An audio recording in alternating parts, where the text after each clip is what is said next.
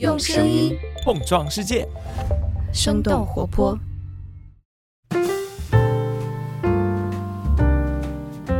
嘿，大家好，欢迎收听《声东击西》，我们一起用对话发现更大的世界。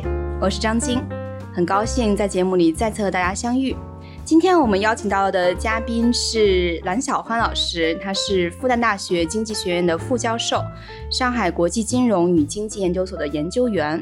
当然，让大家更为熟悉的就是他的著作《置身事内》啊。其实，在过去的两年间，我听周围的人，无论是什么样的背景吧，都不止一次的向我提起过这本书。我昨天也刚刚知道，这本书其实出版了整整一周年，是二零二一年八月第一版。但是仅仅一年的时间的呢，它已经重印了二十次。其实这个是非常少见的，特别是对于一本学术类书籍，应该也是很不多见的。也可以见到它的受欢迎的程度和它的热度吧。所以我很好奇的是，可能南老师当初也没有预料到这本书会引起如此广泛的关注。你最初的时候是希望写给一些什么样的人看？啊，最初就是想写给自己的学生，就是中国读经济的专业、政治专业的学生看。本身是脱胎从课堂讲义来的，但现在看起来好像大多数的读者不是在校生，对，反倒是有社会经验、阅历的人更喜欢看这本书。对，各行各业，做金融的、做实业的，还有中央政府、地方政府的工作人员都有很。对，事实上，其实可能刚才我也没有直接去介绍这本书讲述的一个什么样的内容。实际上，这本书呢，它的主角也不是我们这种微观的呃经济学的价格机制，更不是宏观的经济周期。其实对很多人来说，挺难以言说的一个主题。这个主题就是政府和政策。我的感受就是用那个有一点俗套的说法，就是熟悉的陌生人啊，他又无处不在，但是有些时候你又感到他很遥远。而且过去几个月呢，反正有一句话对我影响很深刻，也跟蓝老师探讨一下。就是有一句话叫做“政府和普通人的关系从来没有像现在这么亲近过”。呃，这个话其实蛮微妙的，因为特别是疫情以来，我想很多人对这个话都挺有共鸣的。就是好像你每一天的生活，无论你去做核酸，对吧？还有你的日常行为，可能好像政府都是无处不在的。政府其实一直跟我们很亲近的，可能大家以前不注意吧。每个月你的工资单是政府先拿走了税，你才 剩下的才是你的。每个月他都跟你很亲近的，是的，是吧？看郎老师，你肯定书出版以后也会收到各种各样的反馈。你收到的最意外的反馈是什么？如果你在一年前问我这书刚出版的时候，你问我这个，我还。但现在你像，豆瓣上三万多条评论了，我一年来可能 陆陆续续各种各样评论都看了，什么样的都见过，对吧？有说好的，有说差的，有说哪儿好的，有说这片好的，有说那片好的。但现在就是已经都印象不深了，就是觉得触及了很多很多各行各业各种背景的读者。那大家都基于自己的经历，啊，他们。对这书的内容有各种各样的看法跟解读，我觉得都很正常。作者不应该对这种评论再加以评论。就像一个厨子一样，你做的菜好不好吃，应该是顾客说了算。但顾客说不好吃，你出来骂人家，你味蕾没打开，我这用了十几种调料，怎么怎么，这个我觉得就不体啊，不体面对。嗯，那这个书其实出版是一周年，但是从开始写作至今，应该有快两年的时间。对，二零二零年开始写的，对，那就是疫情刚刚开始的时候。对对对，四月份。印象特别深，二零二零年四月开始写，二零二一年一月底交的稿，九个月，就是一个非常高强度的一个写作吗？每天一千字，强度对我来说是挺高的。对这个，因为你要改好多遍，改了起码二十遍。但事实上，其实从二零年四月到现在两年多一点的时间，嗯，发生了很多很多的事情，嗯嗯，你觉得这当中哪些事情可能加强了书里的一些看法和观点？其实这套基本的架构还没变，这两年变的最多就疫情嘛。但疫情你也不是我在二零二零年四月或者整个二零二零年能看清楚的一件事儿，这是不可能的。书总是有这样，你如果写一本当代中国政治经济的书，你在动笔的那一刹那它就过时了。写续集都是无穷无尽的，永远写不完的。所以我就想，可能如果再过五六年，觉得它内容已经完全过时了。甚至补充都没有必要，你只能重写一本。尤其中国很多事情变化快，就算你有新的想法，也没有办法再改变这个书。它就是过去了。那还好呢，好像目前来看啊，起码从现在的读者来看，他还是觉得跟当下还是有很多的比较这个相关的。但我相信时效性不会延续太久。对，因为现在感觉一切都是巨变。对你的见识，你对这个事儿的认识，它一定会有时效性。刚才的讨论都是跳出这个书来谈啊，就可能默认我们的听众朋友们都已经看过这本书，或者是至少知晓这本书了。我觉得如果简单的描述的话，这本书的核心的主题应该是说中国政府在经济发展中所扮演的一个角色。您来描述一下，您觉得这个问题的答案或者接近真相的一个答案应该是怎么样的？政府跟中国经济的关系。呃，是千丝万缕，从宏大到微观，几乎它是处处都有它，对吧？所以我很难讲它在里头扮演一个什么角色，它扮演很多很多不同的角色。这跟我们的历史有关系，跟我们从本身是从计划经济改革有关系，对，也本身跟中国政府跟社会之间的关系有关系。那这本书我只能说很多东西并没有讲到，因为这本书要保持一个没学过经济学专业的人也能看懂的状态。对，所以再细的东西就不太好懂了。你比如说这本书呢，从上篇讲地方政府招商引资、土地，你看大家都能明白，看银根房地产；下篇就直接讲了这套体系的一些结果。但是中间有两个抓手就没有触及，一个是国有企业，一个是国有金融系统。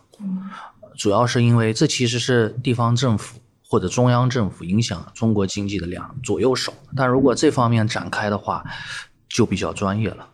我觉得尤其涉及到金融，你不谈资产负债表，不谈左边右边这些东西，你是没有办法讲清楚的。我试过，但是写了一万字之后，我就觉得这个还是要有基础才看得懂，干脆算了。昨天您也提到了，其实金融这个系统它的复杂性就在于它跟各行各业。都可以产生相关性，对啊，跟不只是各个企业、各行业、跟老百姓也是一样啊。你也是金融参与的一部分。嗯，对，它虽然很复杂，但是每个人又绕不开。那是，那是，那是，对，对。其实这本书，我觉得当时感受最深的就是叫“置身事内：中国政府与经济发展”嘛。它其实天然的这个主题或者标题，它是很庞大的。嗯。但是你打开之后，你的切入点。看这本书的时候，你会觉得那个切口其实是很相关、很小的。我觉得是非常精妙的一种，也不能叫处理吧。但是我觉得在整个写作的时候，应该进行过非常深入的思考，怎么样能够把这样宏大的主题用一个连批注理的方式去解释。我觉得社会科学，无论是书也好，论文也好，看上去都很宏大，但实际上你能展开的就一个点。这本书它的定位就是一个。给一般人都能看懂的篇幅不要太长，它绝不是国富论、资本论的这种定位。那个本身是处理很宏大的问题，书本身也是巨著，对吧？它影响很多代人。但这个书定位不是这个，这个书就是一个很宏大的问题。我希望从一个。很浅的视角讲的也浅一点儿，这是一个，其实真的也一点都不浅。所以我希望呢，就是说中国经济这件事儿非常非常大。那大家如果觉得置身事内有意思呢，可能以后对这件事儿多关注，甚至有些同学以后就研究经济。我希望呢，在未来的十年当中，可能会有更多的人从更多不同的角度去解读中国。你我觉得这像置身事内这样书，你有一百本、一千本都不算多，就是大家各自从各自的角度。作为知识的消费者，多个角度看了以后，你就有对中国经济有多个不同的理解。你那样是最健康的。从一个角度，无论你角度多精妙，切口多深，那能看到的东西非常有限。嗯，对。但是我觉得置身事内受到这样的欢迎和它的热度，就是说明这样的书其实并不多见。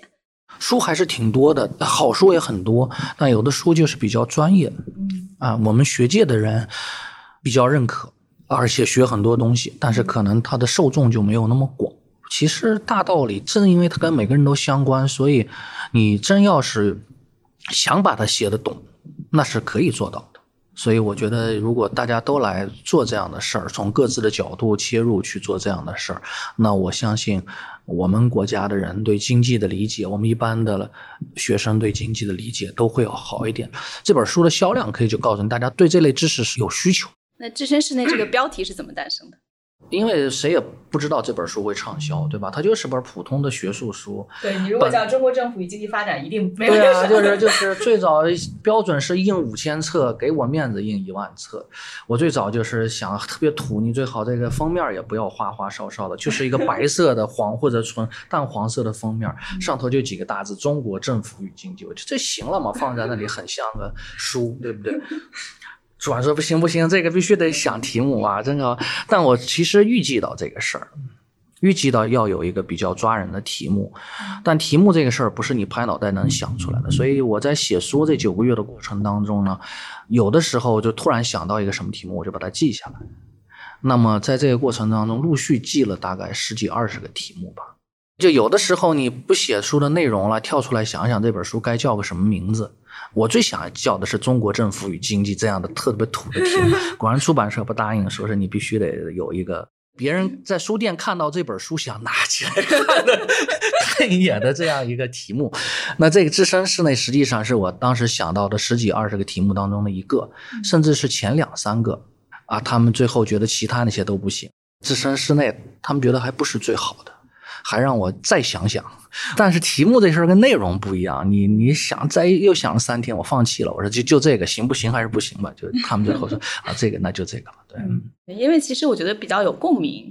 嗯，就任何一个人都可以有置身事内的这样的一个立场或者说是场景。甚至有人一开始跟我说这本书叫《置身事外》，然后那 是可能惯性的就会用那个词。这个词现在很流行的，很多人写公众号啊，什么做视频啊，动不动就要把“置身室内”这个拿出来用在他那里头。对，对，因为大家知道梗在哪里。对对对。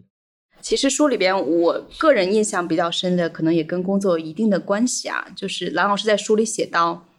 中国政府不是只通过政策来间接干预经济的，他是亲自下场的。其实我觉得这一句话适度的可能回应了刚才我想问你那个问题，就政府在经济发展中扮演的角色啊。当然，它可能只是一个小切口或者一个层面，而且书可能开篇就会特别提到了通过信贷啊、土地等种种方式去参与，这些都比较偏投资的层面啊。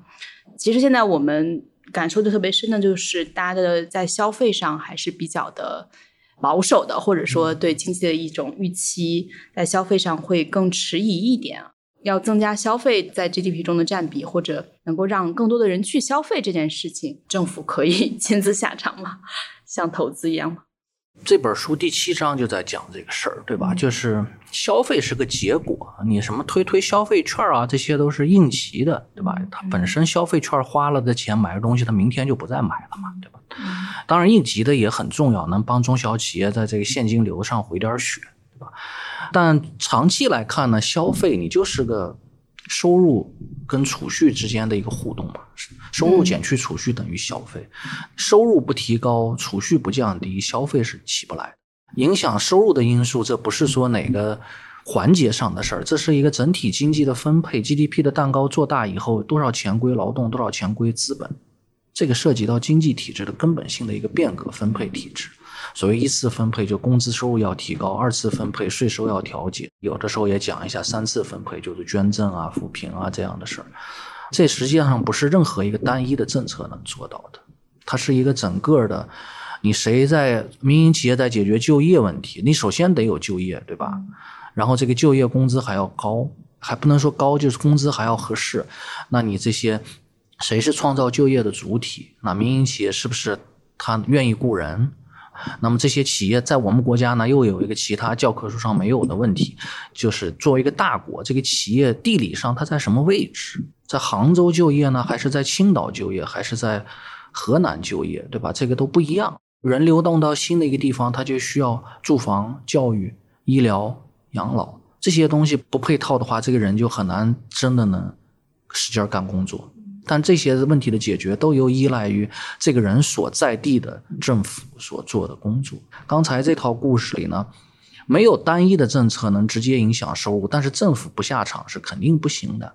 就刚才我说了，要让一个人在一个地方安居乐业，教育、医疗、住房、养老是必须的。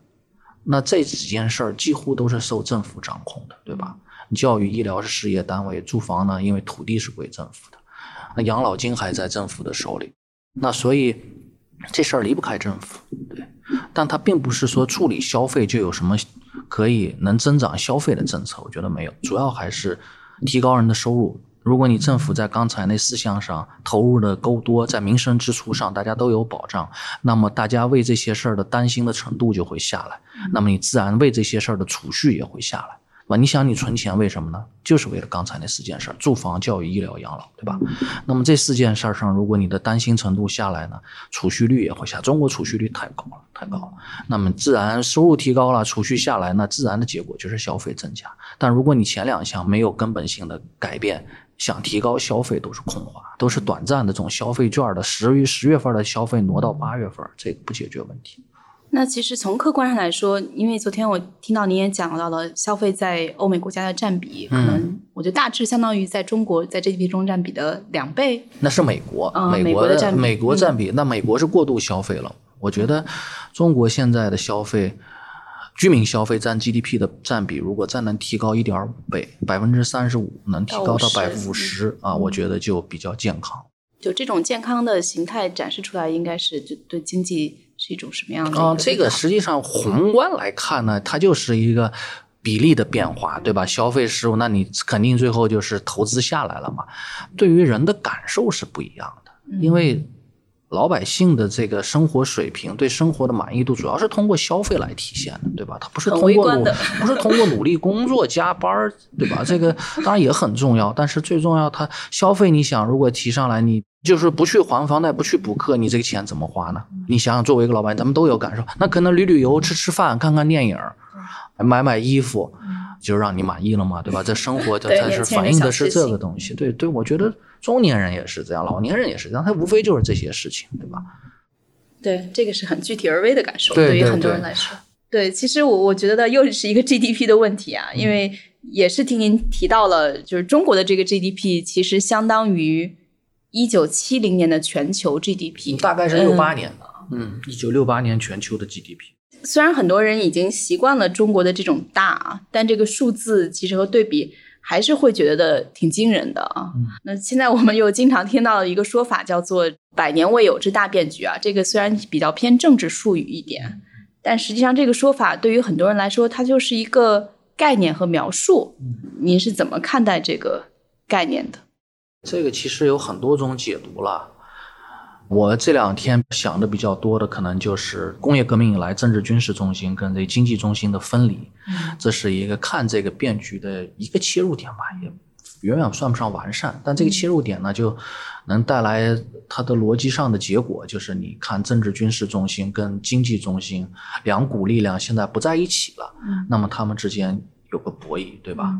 那么到底是政治军事中心去重新去把这个亚洲的经济中心控制住、遏制住，或者叫什么住，这是一类。那么另一种呢，可能就是经济中心去带来由经济关系为主导的国际新秩序，以中国为中心了，以东亚整个东南亚这个区域为核心。那所以现在看到。啊，政治军事中心也想回亚太或者叫印太，他们美国管叫印太战略。那经济中心呢，本身就在这儿，因为欧亚大陆百分之七十人口，百分之七十 GDP 嘛。啊，尤其是东南亚，你可以这么想这个事儿。啊，目前呢，GDP 世界第一是美国，对吧？那不同算法，第二中国，第三日本，中国日本加起来肯定超过美国。第四是德国，第五是英国，第六是印度，印度马上会超过。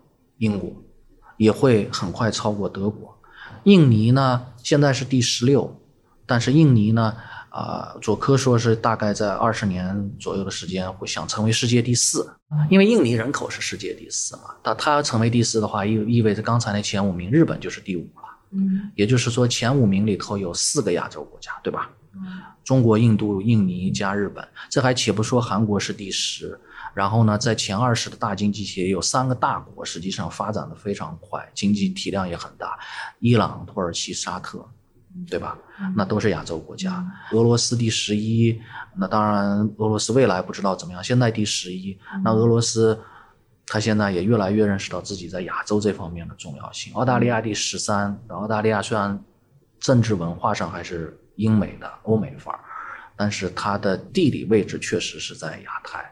这点他跑不掉的，所以基本上世界新的经济中心、新的人口增长最快的，那么都在这一片儿，所以已经不是在北大西洋那一块儿，对吧？全部在亚太这边。嗯，那那我觉得这是一个很根本的变化。你觉得这可能是真的北约或者说这样的一个群体感到他们？他们也想对你，比如北约开会，日韩也去啊，旁听啊，对吧？但这个都是国际局势、国际国际政治、搞军事的这些人，他们要讨论的事儿。我比较关注的还是产业链呐，产业链的重点在哪儿啊？然后你的基础设施的布局，“一带一路”啊，包括我也会比较关注中亚，像巴基斯坦，然后像是非洲，然后像是呃中东、东欧。甚至南美，我们国家的一些呃，最近五年的一些很多的动作，嗯，对，这个是影响整个世界格局的，我觉得是非常重要。对这些可能看似传统意义上欠发达的或者发展比较慢的一些国家和区域，但是可能在下一轮的竞争可是这些地方有有五十亿人呢，所以人还是最关键的。不是，就是大家传统上我们受的教育嘛，以前都是眼睛就盯着欧美，顶多看看日本嘛，对吧？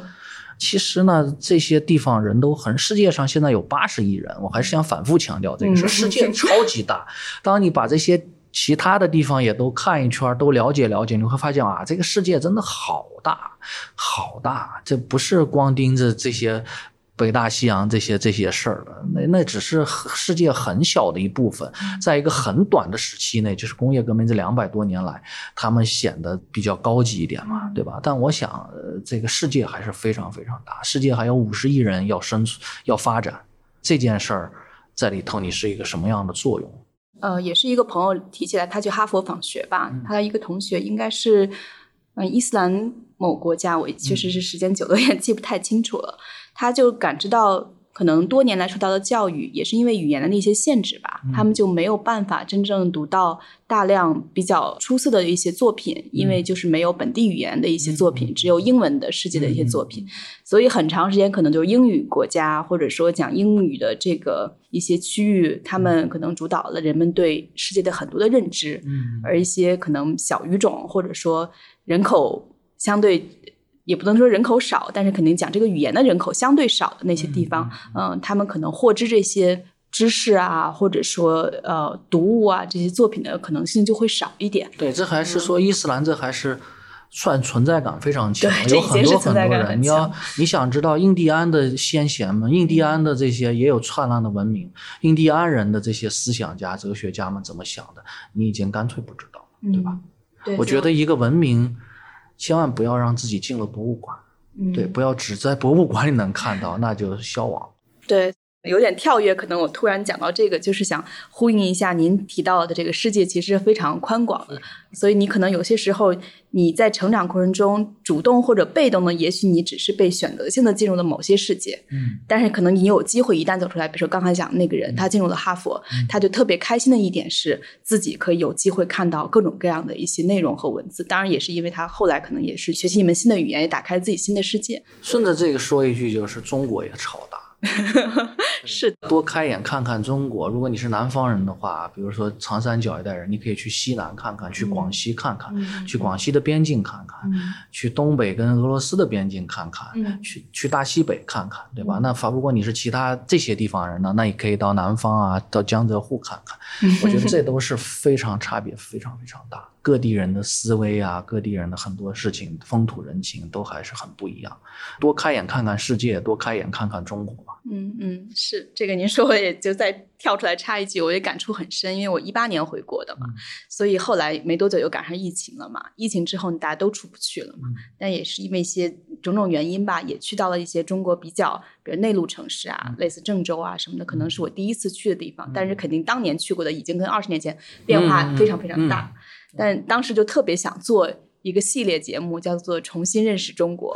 哦，这个很野心勃勃啊！对，这个 这个标题很大。对对对对对对。但是我觉得，就是可能你身边的很多区域都是被你忽略的一些地方，然后其实还是有非常大的探索空间吧。对对，像你刚才想做这事儿是无尽的，很多人你一去，很多很多人都可以做。对，嗯，确实，我过去几年间吧，可能又反反复复在提这些。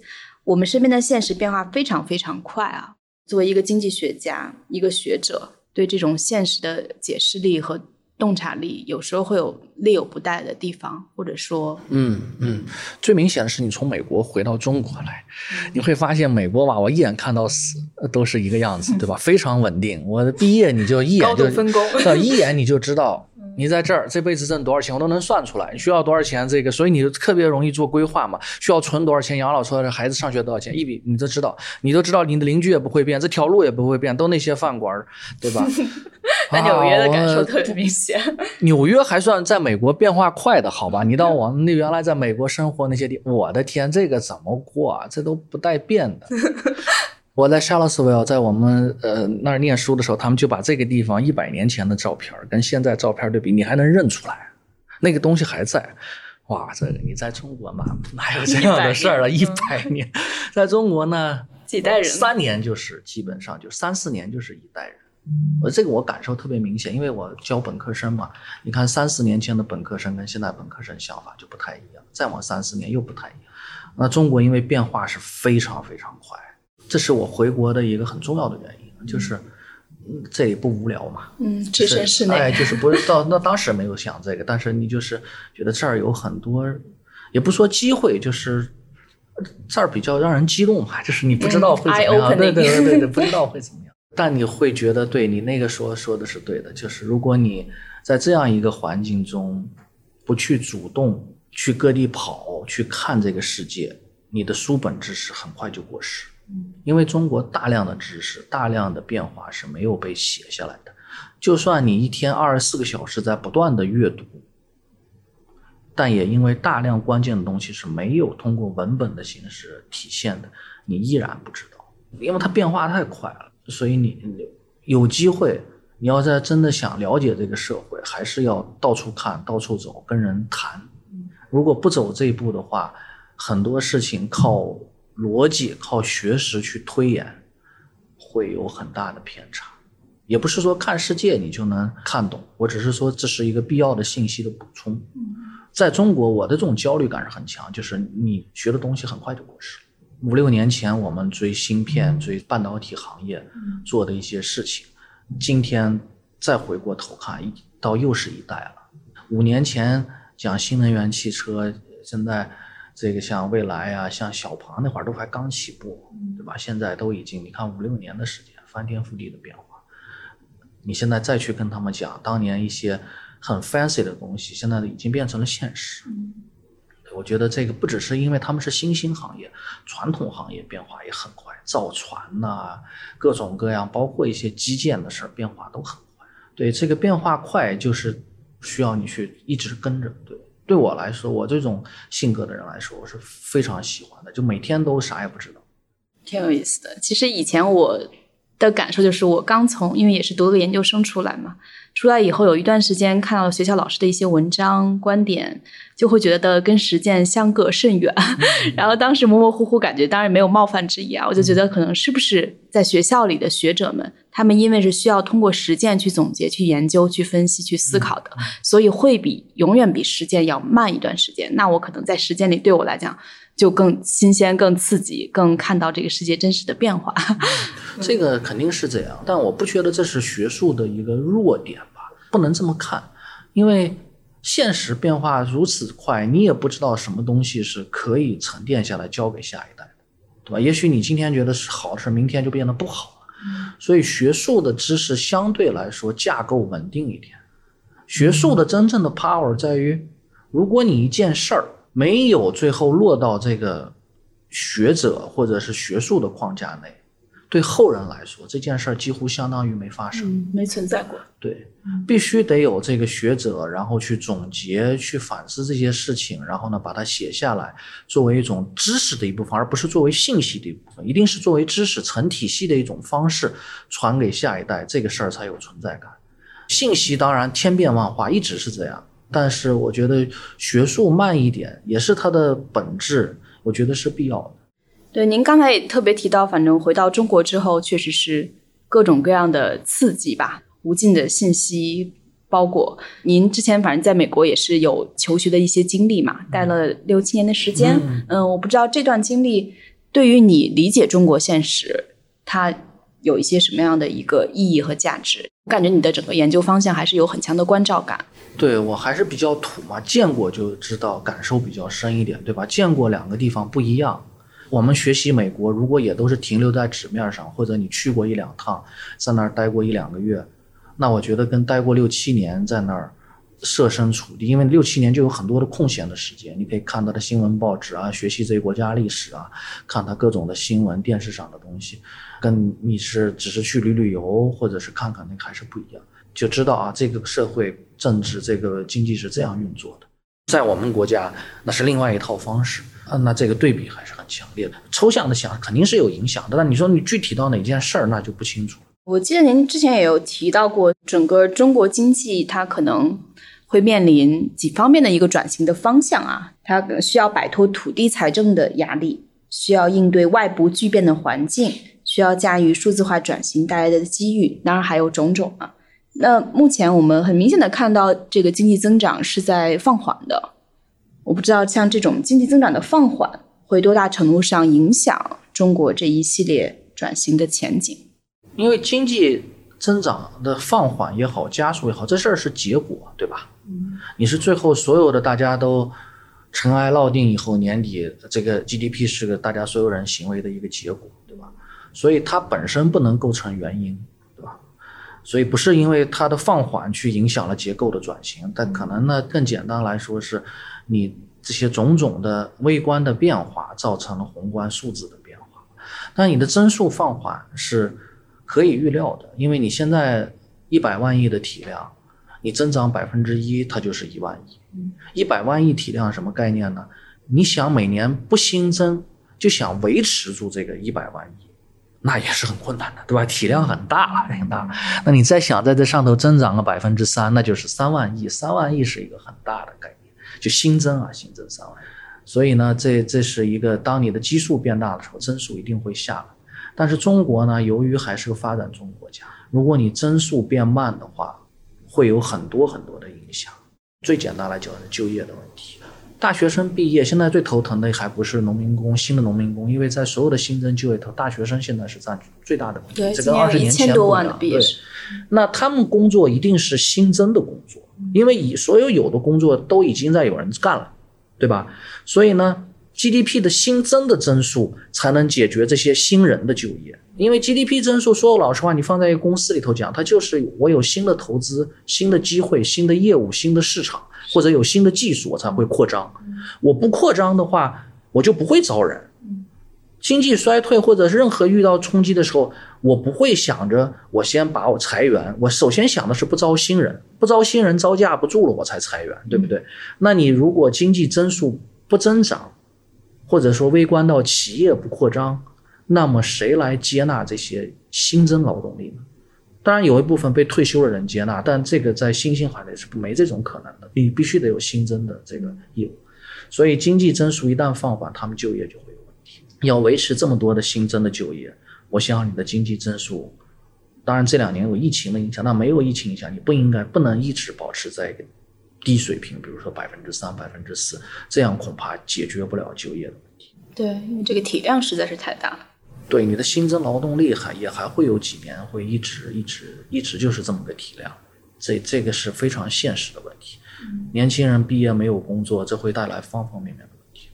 对，您刚刚也提到了，每三四年感觉，因为你教这些本科生嘛，嗯，感觉他们的思维方式、他们的观念都在发生显著的变化。这几年会不会觉得这种变化更为显著一点？这两年因为疫情啊，经济不好啊，大家就会显得更焦虑一点吧。但可能我对这事儿感受还没有那么深，因为毕竟复旦的经济学院的学生就业还是有的，但大量的人呢，就比如考研呐。各种各样其他的方式，我可以通过间接的渠道了解到。你可以想象这事儿不难理解。如果我有很好的工作前景，那我不会有这么焦虑。那另外呢，叠加的一个很重要的因素就是房价，因为好多工作都在大城市。嗯，好多工作都在大城市，不是说去了中小城市不能活，而是说那些地方。有些人力资本，你比如说你学了特别复杂的金融，或者你是个非常好的计算机工程师，你到一些小地方去，你没有用武之地，对吧？他不能为你的人力资本，你额外的投入这些专业的人力资本去付出这么高的工资了。那你要待在大城市呢，就有个房价的问题。对，这个是很伤害人的。对年轻人没有房子的人来说，今天一线城市的房价已经在压缩他梦想的空间了。涨到了他不是说靠努力我就能攒出首付来的，对他得靠靠家里有钱才能帮他应对这个首付。这我觉得是一个长远来看是个不可持续的状态。对，可能会对很多人。工作的热情，对自己的人生道路的选择产生非常直接的影响。我没有办法一眼看下去，我没有办法在比如说上海，在杭州，我没有办法在这儿安居乐业，嗯，对吧？我长远在这儿待不下来，不是因为我能力工，也不是因为我公司不给我职务，而是说我在这儿就住不下来。这是所有地方政府，尤其这些地方政府所要考虑的问题。他甚至都不是说是我给你盖一些这个。短期的租赁住房、公租房能解决，当然能解决他们短期的问题啊。但是我在这个房里待了四五年之后呢？对，稳定的那种安全感。其实我们都是这样过来的。假设我租赁住房市场稳定了啊，就是有很多的有些房子的性质就是长租，那我就算不用跟这种私底下乱七八糟房东打交道，那我终要有一个四五年之后呢，我想有一套自己的房子，对吧？因为房子跟很多事儿连在一起的。上学啊什么的，那我能一辈子住在公寓里头，物理上是可以的，但是你的政策配套是不是上来，对吧？还是这种归属感？我不知道，就反正这个问题是，我想压在每个年轻人身上的一个重担。对，就回到年轻人这个话题，其实最近大家很容易把中国跟日本做比较，中国年轻人未来会不会像日本年轻人那样啊？日本跟中国呢，我稍微在中国这件事儿上要乐观一些，嗯，因为。日本，你想，几乎所有的工作机会，对年轻人的高技能都集中在东京，东京圈非常非常集中。对啊，东京如果不行，房价跌了，或者是经济不好，我难道回北海道做农民吗？但中国的体量大，上海，我觉得如果我实在太待不住，我还可以去武汉、去成都、去西安，对吧？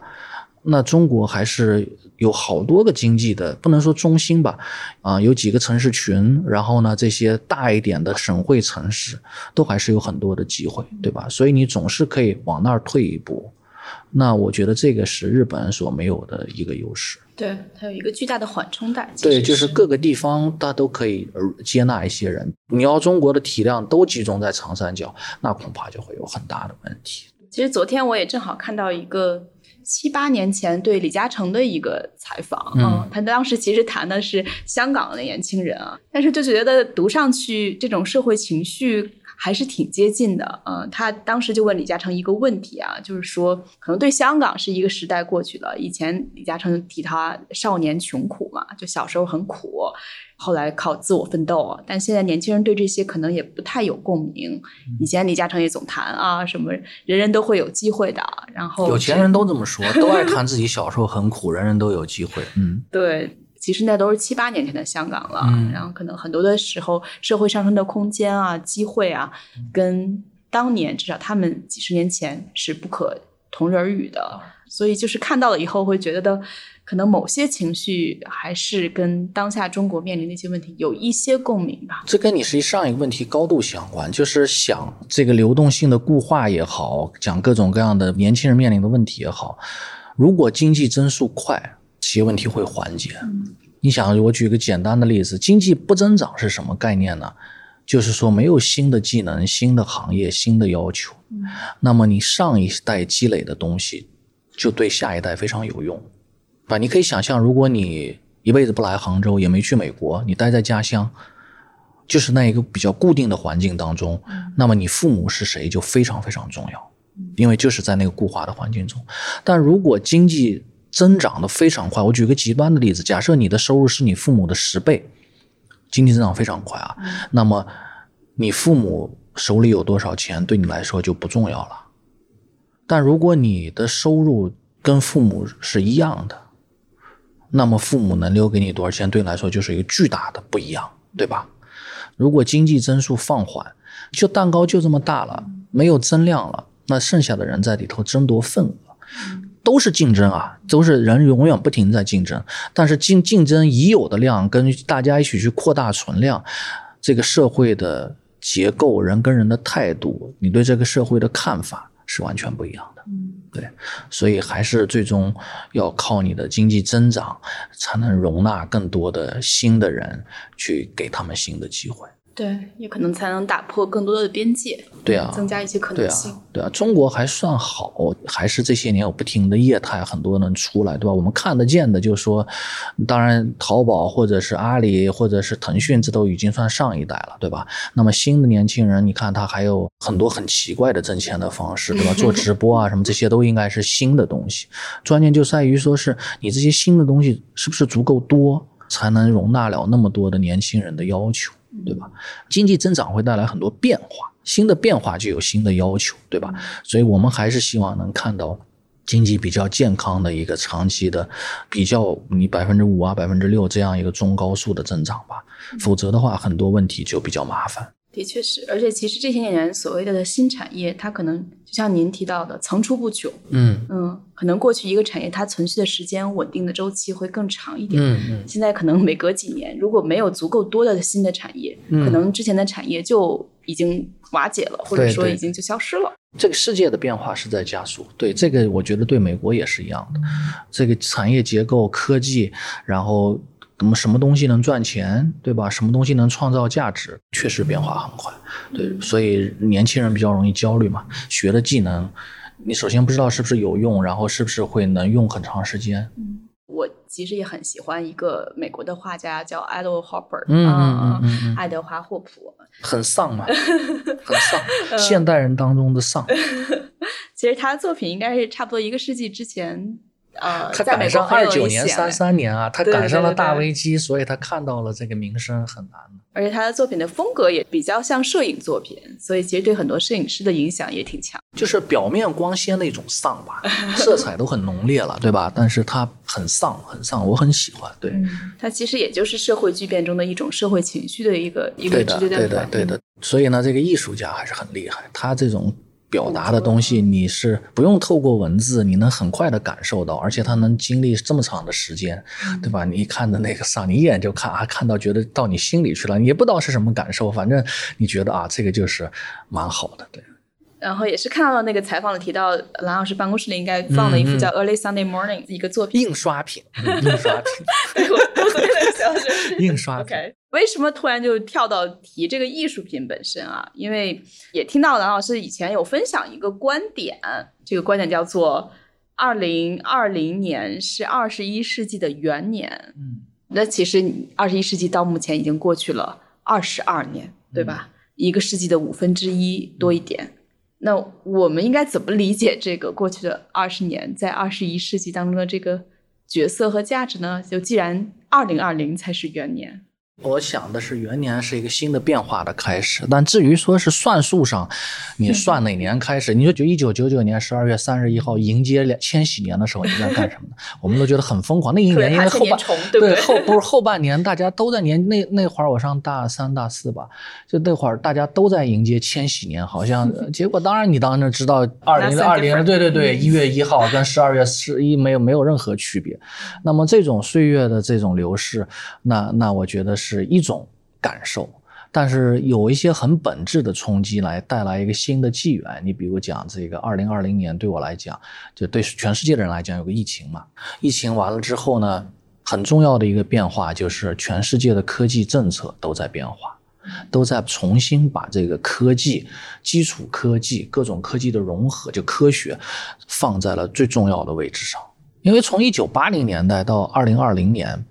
基本的科技是在一个瓶颈上的，它到了很高的位置上，因为科技发展永远是这样，一个平台上到另一个平台，中间会有一段比较平静的日子。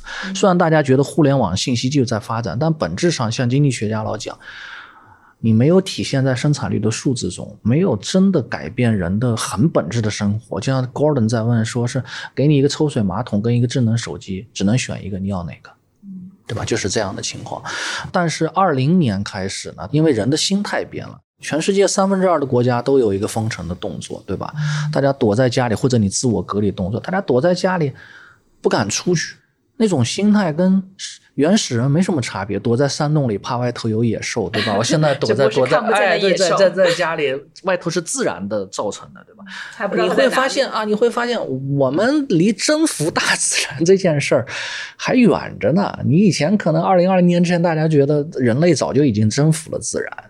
人类对于自然来讲呢，现在是索取的太多，对吧？是全球变暖什么？我们要人类改变自己的行为。现在你发现哇，我离人类自 自然稍微 发怒你就完了。而且大家会在这个过程当中，一个心态，另一个政策在变化。以前十几年才能研发的疫苗，一年就出来，因为是各种各样无尽的钱，各种科技手段，你包括这个算法的模型去帮助。算力上来，它就可以做加速你的这个各种的这个模型的这个这个这个这个计算。那大家现在这个心态变了以后，那么政府再去把大量的钱跟资源投到科技上，那么政治上就比较好推行。什么事儿都要花钱，凭什么给他那么多？好像也没必要嘛。现在这个科技挺好的，但是这个疫情来了之后，很多的事儿，你看美国在推。给这个基础科研加大投入，对吧？包括有一些芯片啊，这芯片是其中之一了。那整个法案里头基础科研，那我们国家“十四五”规划里头，党中央给他的六十条的意见，“十四五”还有二零三五年远景的六十条的意见，那么这个文本非常重要。前面是比较原则性的东西，六十条。那么一旦进入具体的事情，科技是放在第一位的。以往“十三五”的时候，科技也是跟产业在一起的。那现在呢？科技单独列出来四大条，对吧？包括人才体制啊，包括基础科研。我觉得全世界都有这个认知。所以我在讲呢，改变人类根本生活的依然是科技。经济增长，所谓生产率的提高，就是科学技术。因为是科，而科技呢，生产率本质上就是一个改变自然的过程，对吧？改变自然的过程，让它变成一种。更为我所用的过程。那当你各国的科技在加速的时候，科技的研发，然后投入态度在加速、在改变的时候，大量资源投的时候，我想，科技可能会突破过去三四十年的一个瓶颈，那么会进入一个加速发展的时期。那这对人类会带来什么样的生活的改变？我比较期待想见到。从这个意义上来讲，二零二零年是加速变化的一个开端。像以往有很多的外事活动嘛，要符合一定之规的外交礼仪是非常非常严格的，就没有办法想象是在屏幕前远程完成的。你像，其实很多的所谓的外事活动，见面之后并没有什么实质性的交谈，或者达成什么实质性的协议。不只是外事，你跟公司之间的人交流，人跟人就动不动就开会，对吧？你这个，对，就疫情会发现，大家会觉得很多事儿。没必要啊，然后呢，很多事儿原来可以以这种方式做，那很多以前觉得根本不可能做的事也都能做，尤其对于政策上，对吧？只要你够紧急，外来冲击足够大，很多的事情都可以推行。对，因为之前有翻过那一本，就如何预防下一次大流行，就 Gates 的第二本书啊。其实前面可能是偏医学啊、疫苗啊一些相关的专业领域的一些知识探讨，但他最后的结语。也是提到了科技对整个人类社会可能在过去两年间这种的加速变化，嗯嗯，未来可能也会加速度去变化的这样。对，这就难以预料了。还好我们都年轻嘛，继续看着。我们希望二零四零年的时候我们再回来看，你才能知道是不是二零二零年真的是一个元年的。现在只是一个好奇的提法，是不是真的？再过二十年，我讲比较清楚。但是还是非常有趣的一个观点。嗯。借这个观点去重新审视二零二零本身，在这个世界中的位置。嗯，《置身事内》这本书其实是蓝老师在二零二零年疫情期间完成的啊。二零二零年是置身事内元年，可以可以有。那我们看二零四零年是不是置身事内二的元年？对，其实过去几个月上海也是一个停摆的状态嘛，而且情况比两年前肯定要复杂。很多，嗯，当时我也确实是有点担心啊，老师是不是情况怎么样啊？有没有就怎么度过自己的这段时间啊？是从哪月开始？是不是封城是四月份？六月一号开始慢慢放松，好像是这样的。